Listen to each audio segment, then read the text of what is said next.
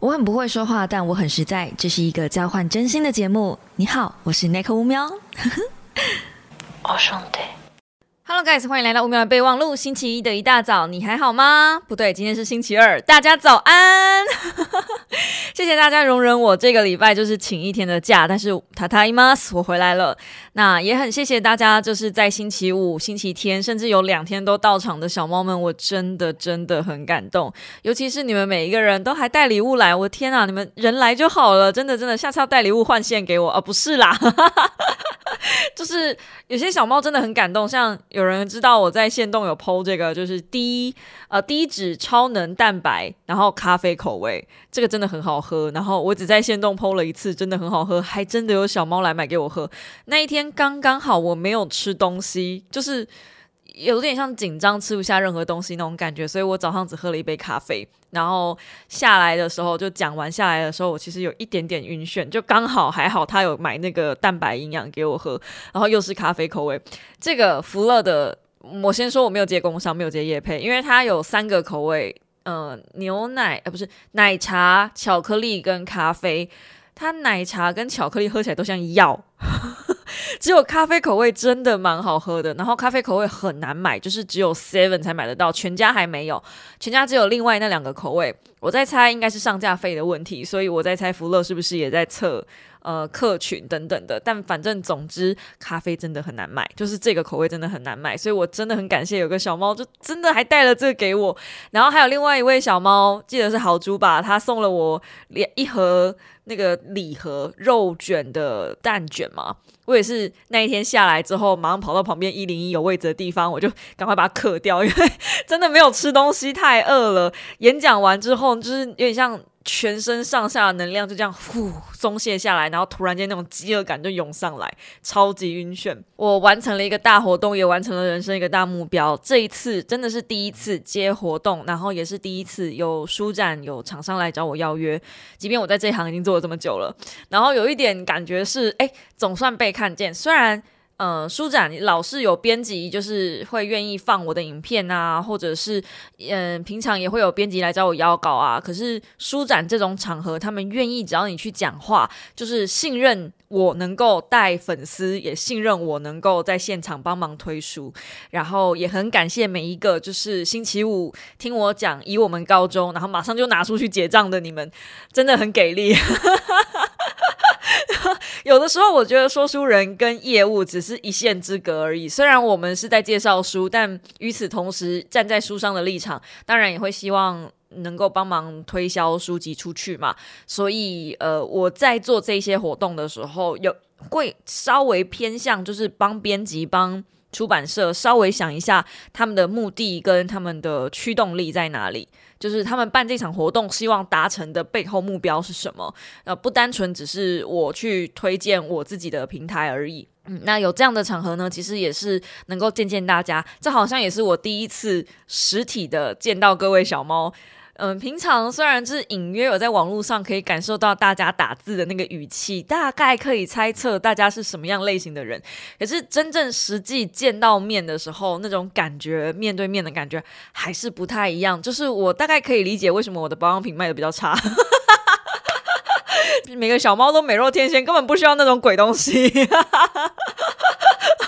就可以理解哦。为什么每次我卖保养品，像这一次我卖的那个，我推的那个简单的那个保养品啊，它其实是我觉得是啊，是 Miss 的平替，因为 Miss 真的太贵了。我平常在用的保养品那个真的太贵了，我自己也知道。哎，偷偷讲，就是这个这 Miss 的窗口应该不会听到。就平常我在用那个保养品。M E E T H 那一家的保养品啊，如果你们有去东京东京车站那附近，他们那边有有柜，然后如果你们在那边买的话，大概可以比台湾便宜个一千多块左右。不是因为日币的关系，是他们定价就这么贵。然后好像是因为呃日本那边进台湾有关税的问题。总层层叠叠下来，所以呃，光是面膜啦，因为我自己很常用他们的面膜嘛，就是面膜就会贵了之后一千多块，在那边一盒大概是两千五七片，然后回到台湾的话，最便宜最便宜哦，你跟我的团购已经到最便宜最便宜了，也还要三千九的样子，差蛮多的。但你考量到飞去日本的机票还有行李箱的空间，呃，如果你真的有要用的话，好像还是可以买啦，只是。当我知道我这个价差的时候，我就不是很想开 Miss 的团了。就你们懂吗？就是我觉得我因为已经心中在卖给你们的时候，即便我知道。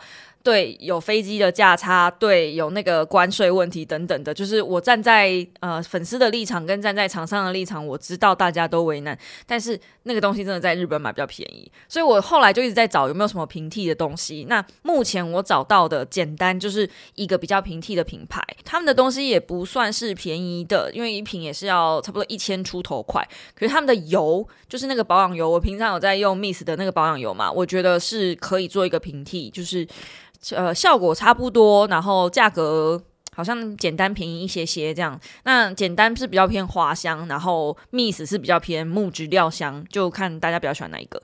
但是我自己测下来的感觉是 Miss 啊，因为我毕竟有点年纪了。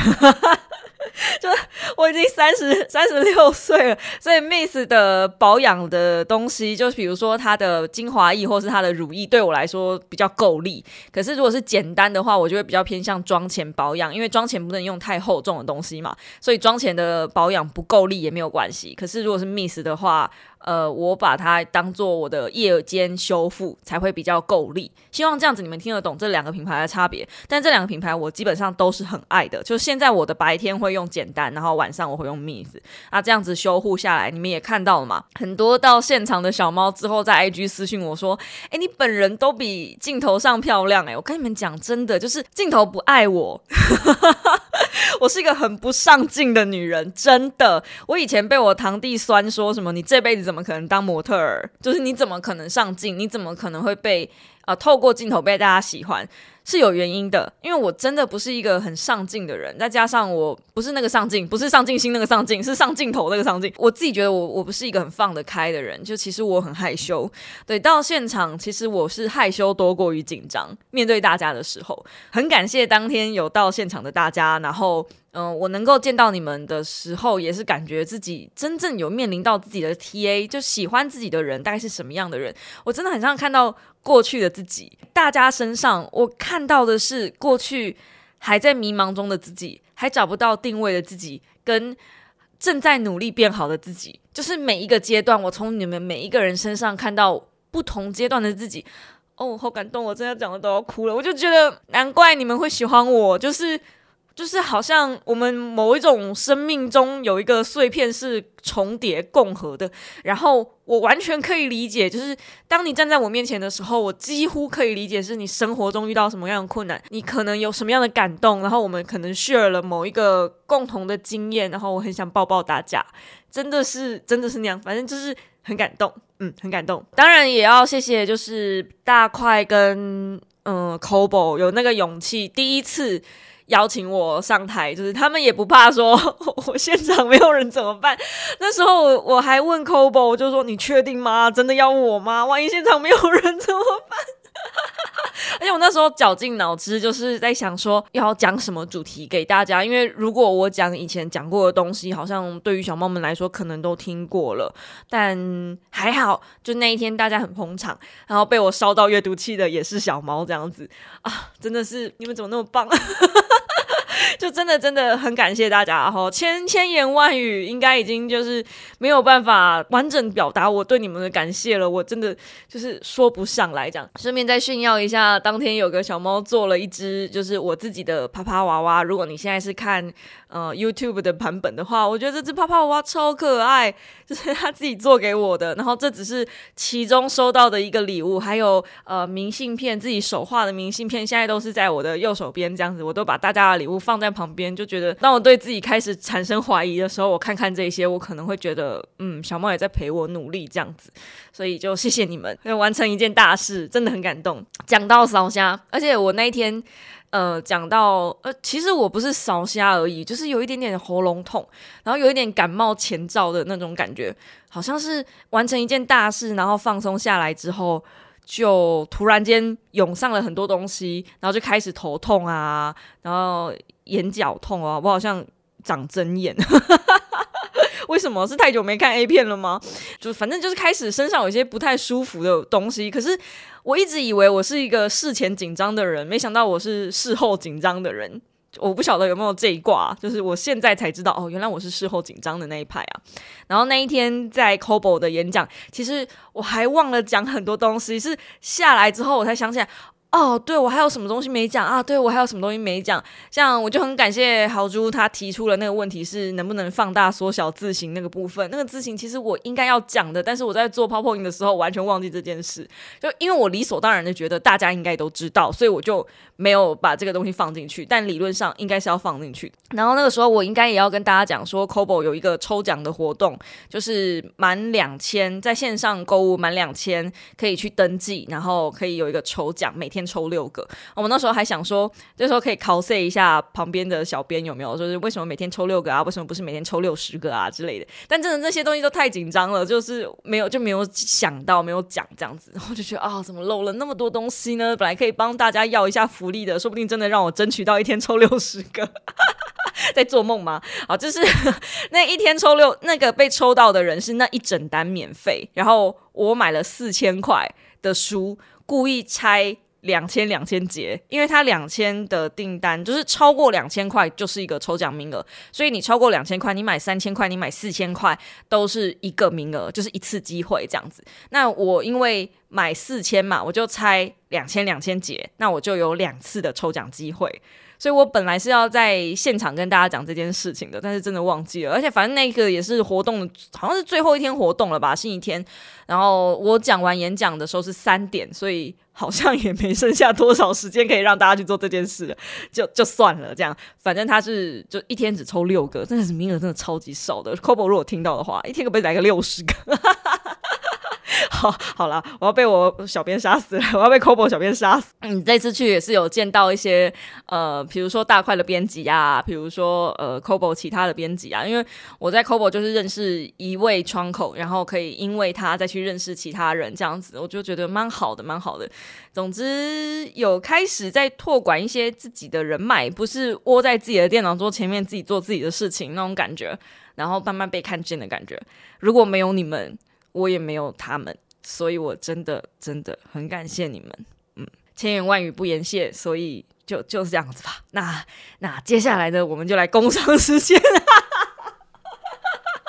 哇靠！感谢完之后马上就卖东西，那口你这样真的可以吗？不是嘛？就接下来的工商时间呢，是有一点点，因为下个礼拜的团购突然同时间开两团，所以会比较复杂一点。那我在这边简单快速的讲一下吼。首先，第一个东西是蒟蒻面。那蒟蒻面这个东西，我不建议大家买。他说：“哈。”你不建议我们买，但是你开团购啥意思哦？好，蒟蒻面这个东西，我不认为大家都需要。我认为只有控制饮食需要饮控的人才需要。然后它完全没有任何的，它本身没有任何的热量，可是它提供的酱料有热量。然后蒟蒻面本身单吃呢是没有任何味道的，它必须要靠它提供的那个酱才有味道。那我自己觉得那一包这样子卖九十九块，非常贵。你没有听错，那一包面九十九块，就只卖你一包面跟一个酱，这样九十九块，感觉就像被抢，对，就是被抢。但是啊，如果你去看市面上的健康便当，我不晓得大家有没有看过健康便当，健康便当一个都是两百五左右，至少在北投这边是，还是如果北投有知道可以有。压在一百块以下的健康便当可以告诉我吗？因为我真的觉得我每天吃那个健康便当吃到我快破产了，就是一餐吃两百五真的是不行哎，汤哎，这样只能吃一餐。所以后来我自己都自备便当，然后每天都自己备餐，这样子自己备餐真的会比较便宜，然后自己煮也真的比较便宜。我发现自己煮一餐可以压在差不多一百上下的时候，我真的觉得嗯就很方便。可是有的时候真的很想吃。东西就真的很想吃饭，很想吃米，很想吃面那种时候，又不能真的去吃到淀粉，因为就是要控制每天吸收的淀粉量嘛。啊，因为我现在在饮控，我想要。嗯，把体脂稍微降下来一点。我现在体脂真的是有点高。我以为我练了三年，应该有所成长、有所进步。殊不知，当你没有饮控，你只是单纯的重训，其实你也没有办法有很好的身材曲线。就是你还是要有饮控。那这个我们可以下次再开一集专门再聊。呃，或或者我们其实就可以现在聊，因为我最近在看《心态致瘦》这本书，就是小猫推荐我的。然后《心态致瘦》我觉得蛮好看的。这样大家如果有减肥相关的问题，就你老是瘦了又胖。胖了又瘦的话，像我现在又胖回来了，我现在又胖到五十六、五十七了。可是我原本有瘦到五五十三，然后我原本瘦到五十三是为什么瘦到五十三呢？是因为我肠胃炎掉下去五十三。我去年虽然有跟着老公一起使用那个瘦瘦笔。如果大家知道那件事情的话，但是我发现瘦瘦笔其实它只是控制你的食欲进食量，它没有办法真正真真正正的从意义上降低你的食欲。你只要停止服用这个瘦瘦笔，停止打这个瘦瘦笔，你还是会食量还是会慢慢回来，食欲还是会慢慢回来。所以选择吃什么东西其实比较重要。然后我以为运动，我以为重训就能帮助我。呃，在身体体态上做一个控制，其实重训能够做的事情是增加肌肉量，它是增加你的基础代谢。但是因为我一个礼拜只有两天，对你没听错，对于真正有在运动的人，真正有在练的人来说，两天真的太少了，至少要三天。我想说。喜东不爱做康腿啊！你 三天也太多了吧？这样好累啊！就不喜欢运动的人真的好累啊！但有那句话嘛，什么呃，两分靠练，八分靠吃哦。所以真正你想要做健身体上面的健康，其实是择食大过于运动。如果你择食，你吃对的食物，对你身体是好的。可是你吃。呃，好，你应该说你吃好的食物对身体是好的，可是如果你吃那些很油很肥的东西，对你心是好的。我爸以前最常讲一句话哦，抽烟是伤身，不抽是伤心。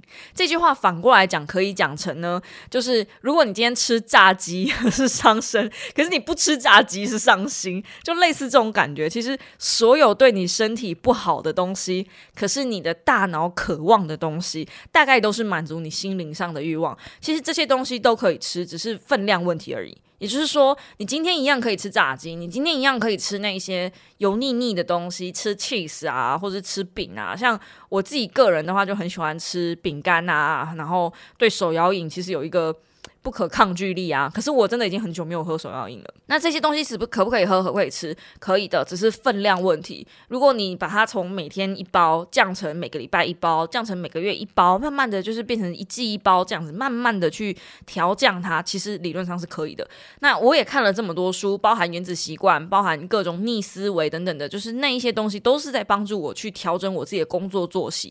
那我现在就是要把这一套东西挪用过来。来调整自己的体态，跟呃，就是降低体脂率这件事，所以是今年上半年吧，就是六月之前。我想要把我的体脂从三十三帕降到二十五帕，我觉得是有机会的。就我们来看嘛，就我们看我们的执行力可以到哪里嘛，对不对？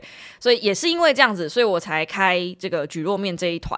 要不然的话，我真的建议大家，如果你没有像我一样有饮控需求，举肉面你是完全可以不用考虑的。但是有另外一个东西是可以考虑，就是泡菜。我还会开另外一个泡菜的团，然后泡菜团呢，是我强烈推荐大家都可以人手习惯的。我真的觉得哦，如果你是呃。在家煮，或你没有在家煮，然后你只是外食，可是你可以借用泡菜这个方式去多少争取增加一点点，就是吃菜的习惯。因为我自己本身很讨厌吃菜。很讨厌吃蔬菜，可是如果是泡菜的话，我愿意吃。虽然泡菜的钠含量非常多，虽然泡菜看似腌制品不健康，可是至少它能够增加我吃菜的意愿，让我先对菜这件事情不要那么抗拒。然后啊，我跟老公还发明，也不是我们发明啦，就是我们有看到一些食谱去改良那个食谱，然后做了一个泡菜瘦牛锅。对，然后那个锅我有我们有拍成短片，就是要教大家怎么做这道料理。非常好吃，而且它整个弄起来就是你夯不啷当的食材，大概是可以控制在五百块左右吧，可以煮一大锅，然后吃三到五天没有问题。对我一个人的话啦。就三到五天，大概就是中都是中餐吃那个，或是晚餐吃那个。如果你中餐晚餐都吃那个，那大概就是三天左右的分量。对，反正就是很便宜，然后又呃相对健康，比外面的外食来的健康。我自己觉得，就是自己开火能够省下不少的费用，真的。尤其是现在外面越来越贵，我真心觉得现在外面真的好贵哦，而且东西不见得好吃，这才是重点。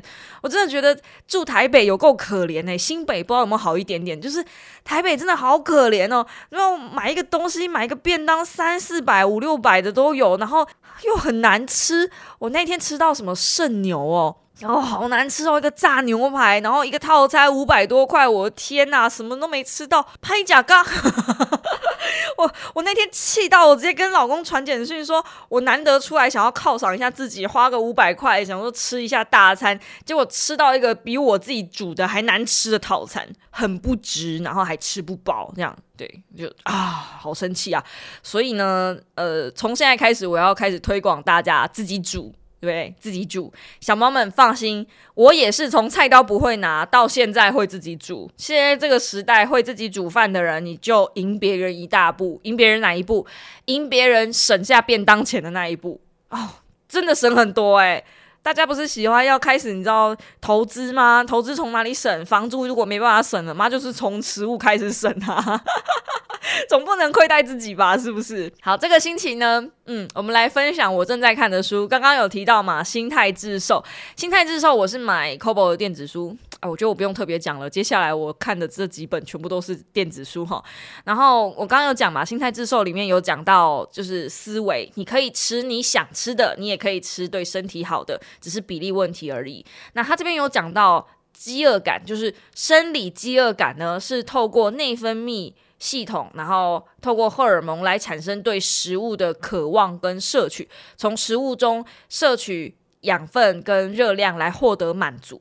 所以你有一个生理饥饿感，其实不用不用想那么复杂，就是肚子饿。那还有一个是心理跟社会的饥饿感，我觉得这个是大家比较容易会发生的事情，就是因为你有压力，因为你有某些行为，因为你有某一些文化或是环境所造成的影响，让你想要。有进食的欲望，像是童年的时候被要求要把东西吃完，或是妈妈曾经呃犒赏你，就是你考了一百分，那我就买了一个麦当劳给你，然后你可能就对于这种机制，呃，我做了一件什么好的事情，所以我可以吃我想吃的东西，这种连接，然后你就认为这样是一种舒压，哎，确实这样也是一种舒压，或者是周末放松的时候，呃，下班来一杯啤酒。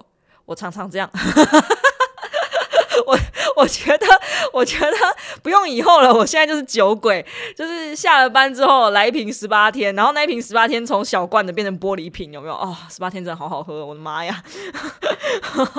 就是大概是类似像这样子，嗯，你未必是身体上饥饿，你未必是肚子想吃，有时候是嘴巴想吃，有时候是脑袋想吃，是那种，或是偶尔你被妈妈骂了，你你就是压力大产生想吃的东西。像我最近发现啊，我看书的时候，我会想要吃东西，因为很久很久以前，在我还是学生时代的时候，在阿姨还是学生时代的时候，那个时候呢，我在看书的时候，我会呃左手边或者右手边有一包。零嘴，我发现这样子在阅读、在看书的时候，因为我常常是看呃物理、化学或是算数学嘛，因为我以前是自然组的，然后我在那边算那个的时候，我就觉得很想睡，或脑袋觉得很烦，然后这个时候我就会来一片洋芋片，或是来一片饼干，或是放一杯手摇饮，就是喝一下，然后再继续这样。啊，因为有嚼的这个动作，嘴巴有在动，所以我就不会想睡觉，导致于我现在变成。看书的时候，尤其是看一些比较硬核的书、工具书类，我就会很想吃东西，因为我会认为这个东西这样的行为能够帮助我脑袋去运作。但确实，当你脑袋在做思考的时候，其实是耗损大量的糖分。大家可以去看一部呃一部片子，叫做《大脑先生》吗？Mr. Brain，对，然后是一部日剧。那个那个帅哥叫什么？木木村拓哉演的。Mr. Brain，它里面有讲到，就是当他在进行推理的时候，哦，它是一部推理剧，然后那个是一个行为大脑行为研究科学家这样子，他每次在帮警探做推理的时候，他都会要求他需要吃一点点有糖的东西，比如说像香蕉之类的，因为香蕉里面就含了大量的糖分，可是那个糖啊，不是 sugar 的那个糖。是一个有自有字边的那个糖，我记得这两种糖好像不太一样。但如果你摄取糖分，像是巧克力那一类的，它好像大脑也可以把里面的纤维的东西转换成糖分。先说这个我不知道哈，这个是我隐约记得的资讯。反正之总而言，总而言之，当大脑在做思考的时候，它是需要大量耗能的。所以，为什么有些人看书完之后、学习完之后会很饿、会很累？因为你的大脑刚刚做完超激烈的运动，它很渴望糖，然后这个时候你就会去吃很多糖。可是，他渴望的糖跟你想要的那个糖是不同的糖，有没有？哇！就是突然哇，心爆！因为大脑想要的糖是有字边的糖，但我们能够吸收的糖比较比较方便能够找到的糖，都是米布边的糖。所以我们就会认为米不边的糖，反正也能够就是满足一下心灵，然后又能让大脑得到养分，何乐而不为？但其实大脑完全没有得到养分，只有你的脂肪得到养分。啪！对，所以这当这两种饥饿感呢，就是同时存在的时候，就是他们其实并没有优劣之分，其实他们都是一种。呃，不满足，但是你要学习去如何满足这些饥饿感。只要你学会了，你懂得去吸收正确的养分，在正确的时间吸收正确的养分，其实你也可以跟垃圾食物共处，是没有问题的。心态制胜大概是一本这样的书，当然我自己还没看完，就是我自己也还在第二章节而已，有点冰山一角。但我只是觉得这本书很好看的。然后推荐我看这本书的小猫说，他自己看了三遍吧，他觉得很好看。然后我自己因为也还跟其他的呃粉丝就是交流过这本书，这大致上的回馈都是不错的。那先跟大家偷偷讲一下，就是我有跟 Ricky 做一个配合，从下个礼拜开始，我会跟他一起做十周的这个，就是算是减脂训练，等于是。请他来帮我做菜单上面的规划，然后我自己这边呢也会有一些运动上的需求。你们觉得我这样的东西要拍成纪录片吗？就是一个小小的 vlog，你们会感兴趣吗？也可以马上留言告诉我，告让我知道。或者是你们只需要看贴文，你们只需要看小短片就可以了。就是我想要知道大家有没有想更进一步的了解，因为我有想说，我就干脆借着《心态致瘦》这本书，然后跟 Ricky 做一集 podcast，跟他聊一聊减肥这件事情，就是。不是减肥啦？应该是减脂这件事情。对，因为我我我真心觉得，在外观上的改变能够帮助你生活上的改变，这是没有人在跟大家讲的真理。可是真的是这样。我知道美还有更美，还有更更美，还有超级无敌 super 美，就是美，它是一个没有境界的。但是你一定要把你自己的体态打理的很好，指的不一定是化妆，有时候是皮肤状态，有时候是头发，尤其是头发。男生女生，拜托，头发真的哦，头发真的是，我要怎么讲呢？就是头发的状态，那个质感，真的可以表达一个人的质感诶。你质感的好坏，今天查都贼。然后衣服衣服的穿搭干不干净啊？然后整体的那个感受感觉啊，我觉得真的，为什么我会在 IG 上去做那个色彩学？然后。做了色彩学之后，大家就觉得，哎，那天 Nico 穿的很漂亮，很有精神，很有质感呢。我甚至还有看到有一些人说，哦，这样穿才有六位数字的感觉，就月收入六位数字的感觉，就是因为我有把那个质感跟气场穿出来。可是我也不是穿名牌哦，有钱人也是这样子。就是最近有兴趣认识几位身家上亿的富豪们，在我眼里他们是富豪了，但他们都不觉得他们自己是富豪。嗯，他们都觉得他们就是。哎，稍微有点钱而已哈，稍微有点钱而已，上亿哎，就想说这些人真的是还能不能说人话？现在还懂不懂聊天了？这样，在他们的世界里面，其实就是把自己穿的干干净净，然后你去跟那一些人聊天，去跟他们讲话，他们谈吐，还有他们身上的香味，对他们身上是有个香味的，也都不是名牌，就是我肉眼可见的 Uniqlo 这样子，但他们搭的很好。嗯，像那一天老公穿的衣服，其实也不是什么名牌。然后他身上穿的最贵最贵的一件，就是在日本买的 Bins 的风衣吧。可是他这样搭就很好看，我觉得他进步超级多，不包含是减肥，就只是整体的风格。不要说你今天因为体态好像比别人宽了一点，你就不能把自己打理的干净漂亮。我觉得完全是两件事情，任何的体态都可以穿。漂亮都可以穿的好看，是什么样的类型？你有没有办法找到适合自己的类型？就这样而已。那一天去做色彩学的时候，帮我在做色彩学搭配的那个老师，那个呃，他好像不叫店长，他好像叫呃 leader 嘛，反正 whatever，就是那个那个那个彩妆师。严格说起来，她也不是那种传统瘦瘦型的美女，她也是属于比较有肉型的美女。可是人家穿了一身黑色的连身裙，妆。打理的精神，她妆也没有特别画的浮夸哦，也没有假睫毛那些的都没有，就是精神干净，然后头发也是柔顺干净就好了。真的，大家都还有很多进步空间，不是说你们不好，是真的大家还有很多进步空间。然后我看到你们是每一个人都是发光的，你们就像是一块璞玉一样。所以为什么我会说，感觉每一个人都是在我以前经历过的路上？因为我知道你们最后每一个人都可以比我好。你们如果都比我年轻吧，现在这个样子就已经比我当初那个样子好了。想必而然，你们等到我这个岁数的时候，你们每个人一定都比我更发光发热。天哪，我真是以我的小猫们为荣诶，你们怎么这么棒啊？可是你们只要有经过适当的提点，我觉得你们每个人都可以变得更棒，你们一定都可以超越我，就是轻而易举的那一种。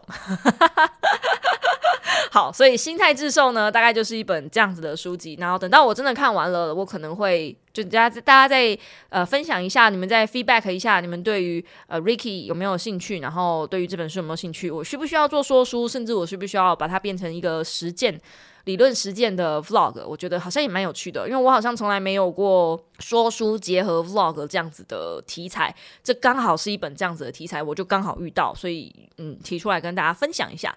然后接着呢是另一本我刚看完的，然后我有在 Kobo 的读书会上读书会嘛，就是就是演讲分享的一本好书，叫做《从好公司轻松提款》，我真的不夸张，这一本那活动一结束之后，我马上跑去旁边跟那个工作人员讲说，就是跟我的朋友们。讲说，哎，这本真的可以看。如果你们想做美股，你们想做台股，这本真的可以看。那这一本的说书呢，已经在路上了，影片已经在剪了。不过说书里面我其实没有讲到太多，因为这本书真的它相对比较硬一点点。然后里面有提到一些呃，直利率怎么算啊，然后一些呃好公司怎么挑的一些公式啊。那为什么我在说书里面没有分享呢？就是为什么我在影片里面没有分享呢？因为我觉得单单就是这样子的分享给大家的话，way too boring，太片面，就是你可能会以为我只要懂这个公式，我就可以挑到好公司了哦。一定会有人这样讲，我知道小猫们一定不会，小猫们一定不会这样子片面的解读我的资讯。但是你信不信，会有那些路人，会有那些酸民，自以为聪明的小王八蛋。就这样子觉得哦，那我不需要看这本书啦，我只要就是看这一行就可以啦，哦，就这样就可以挑好公司了。OK，那我就去找直利率大于多少的，然后直利率小于多少的，就找那个区间的公司就可以啦。你信不信？一定会有这种人？拜托，现在你一定点头如捣蒜，对吧？所以我不要在说书里面分享这个东西，我宁愿你们自己去看，然后自己去理解，自己去找怎么样找到好公司。老师在书里面都有讲，然后这一本真的拜托每个人买起来。如果你有想买股票的，如果你想要进入投资市场的，拜托买起来。然后这一本呢，呃，它没有那么浅，就是如果你的程度还停在我要怎么样才能够存到第一桶金，我要怎么样找到自己投资的母钱啊，那个我讲很多了。那种比较浅的我讲很多了，包含那个什么。我不想书上真的太多了，我可以把我的书单整理在下方关于好不好？大家自己去找。就是呃，我以前在 YouTube 频道里面太多了，我不想再讲这么浅的书籍了。我们应该要 level up 了。那我觉得这一本呢，就是介于在呃投资理财达人跟呃投资小白的中间，就刚好在那个地方。比如说你要认识什么是呃资本额，你要认识什么是呃本益比，你要认识什么。呃，就是那一些，比如说财报之类的，那它也不是一开始就这么难，所以你也不用担心。它前面还是有一些，比如说你要怎么样让你的被动收入啊，你要怎么样去配你的嗯股票的那个盘啊。它里面叫菜盘啦，就是老师是喜欢讲说，你的全部的股票就像一个一个菜盘一样，就像你去吃把费的时候，不是有一个圆形的盘子吗？然后你上面可能会放哪几间公司这样子。那他的理念是这样的，比如说我必须配百分之五十的稳定公司，这些公司就是永远都会帮我配股票的。你的被动收入就是来自于这些百分之五十的这些公司，这些公司可能会是什么呢？可能会是船产，可能会是生技股，呃，生技股不对，可能会是食品类股，可能会是那种生活股票，就是。呃，民以食为天嘛，所以那一些比较稳定的、不太成长的，但它每年都会固定配息的，像金融股也是类似像这一类的东西，就它稳到一个不行，像牛皮一样都不太动的那一种。但是因为他们不太动，所以他们不会被金融风暴所影响。诶，大概是百分之五十，然后你可能可以配百分之三十攻击型的股票，就是这些股票它上下成长很多，它上可以很上，下可以很下。上的时候你可以就是心脏。跳到一百三，然后下的时候你可以心脏几乎停止的那一种，就是你可以配百分之三十甚至二十，看你自己的呃就是个性。如果你是一个比较冲的人，敢做大怒神的人，那你可以这个配多一点。OK，那剩下配什么呢？剩下配未来观察名单。这个是我自己的啦，这个不是老师讲的，就是我的配法会是这样子。我的配法，嗯，我会五十五十趴抓投资类型，就是稳定股票。然后我的攻击型类型的股票，就是只有占二十 percent。然后三十 percent 呢，我会放未来观察股。未来观察股就是我可能会买一点点在里面，可能每一只股票我就买个 like 一张两张，然后我去感受一下它的股性。因为我知道我自己的个性，就是如果今天我完全没有买这只股票，完全没有任何持股，我没有放任何的钱在它身上的话，I don't fucking care，我根本就会忘记它。我有那么多事情要做，我还有 YouTube 什么的，就是我还要经营我自己的事业，然后我还要去看这些，我没有办法盯着没有资源的东西。我光是盯我自己有资源的东西，其实也已经够多了。所以呢，如果我今天放一点点钱在这些东西上面，我大概就可以知道我观察它的起始点是哪里，然后有没有如果预期的它会一直往上涨，然后有没有如果预期的它会掉下来。如果你够厉害，你骨感够好的话，你会甚至知道它什么时候掉下来，什么时候涨上去。然后你持有的够久的话，你甚至会有感觉是大概在什么周期的时候，它会处在多少钱。那如果它的表现没有像你预期想的那样，比如说它应该要掉下来，可是没有掉下来，诶，这个时候你就可以看一下，哦，那是为什么？像今年大成，我就以为它可以到六呃五十二块、五十三块，因为它平均大概都在那里。可是它今年过完年之后，居然没有掉下来，居然往上涨，而且居然在攀高。那我就想说，哦哟，奇了怪喽！因为本来过年前我有买一张，就是感受一下嘛。那时候我的观察点是，理论上年前应该要在五十二块左右，可是它一直没下来，它就大概在五十四、五十五顶。就那边就就就没有再下去了，然后就回到五十六了。所以那时候我就勇敢进了一张，因为比我预期的高四块钱嘛。我本来想要五十二块买你的，但是你后来一直下不来，所以我就只好在五十六块的时候买你。结果他今天呃最近一次礼拜五收盘，今天礼拜一嘛收盘的时候已经到五十九了。这表示什么？他可能不会下去五十二了。以前五十二是他的新低，但是他已经把标准抓到五十六块了。这个就是叫骨感。你要去感受那个股性，有放钱在里面。你我我的个性啦，我先说我的个性，我不是要大家马上都这样子，我是说我的个性有放钱在里面，我才会去观察它，我才会记得它，我才会知道我是什么时候买多少钱。要不然我不在乎，我真的不在乎，我只会记得哦，它好像越来越高了。可是它这是哪里是低，哪里是高，我不会记得，所以我我我需要这样子。但每一个人的个性不一样，如果今天你的记忆力很好，你是属于那种。嗯，什么东西都喜欢开笔记本起来坐在旁边的，比如说几月几号，它就是多少钱，这样其实是最好的。你不用像我这样凭感觉，然后你你就知道大概是大概是抓在哪里，然后你可以找到一个周期下去算，然后去进去市场里面浪一下，这样这是最好的。当然啦，老师里面我们回到书上哈，老师里面还有说，他讲了一句话影响我非常非常深，他说。重要的是你能存多少，而不是赚了多少。所以这本书里面其实还是有一些观念的东西。那我发现我这几年，因为我赚的比较多，尤其是这半年吧，我突然间收入不是暴增吗？就是大概每个月收入都有六位数字左右。嗯，就是就算没有六位数字，我也可以逼近六位数字。但我发现我花的钱也不遑多让，就对了，就是因为赚的多了，然后我就开始，你知道比较。出手大方，开始批花了。然后我本来又是一个很喜欢送大家东西的人，就像这次的小礼物，我本来就是呃赚多少呢，我就会回馈多少给大家的那种人。像这一次的书展，我有说嘛，呃虽然是有稿费，虽然是有展演讲费用，但是我还多添了一点，然后送大家小礼物，做小礼物，做周边给大家，我就不收钱，就送你们这样，就就就没有赚钱，反而倒贴。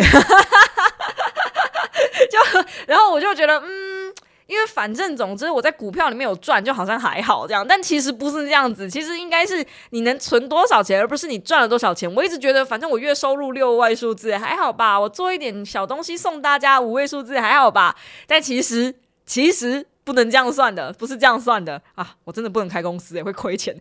所以呢，能存多少钱其实才是重点。那我也是因为这样子，我就发现哦，对我真的不能花太多钱在衣服上面了，不能花太多钱在投在在满足自己欲望的上面，也要是看一下成本，就完全不能就是没有成本支出的概念，这样对，所以开始要有一个做老板做板娘的一个心情了，大概是这个样子。好，反正呃，从好公司轻松提款呢，这本书就推荐给大家。如果你真的有想投资的话，这本真的是人生必读，好不好？人生必读。那最后呢，我想要来推荐一部漫画，嗯，也可以算是动画，在 Netflix 上面有，叫做《我独自升级》。啊天哪！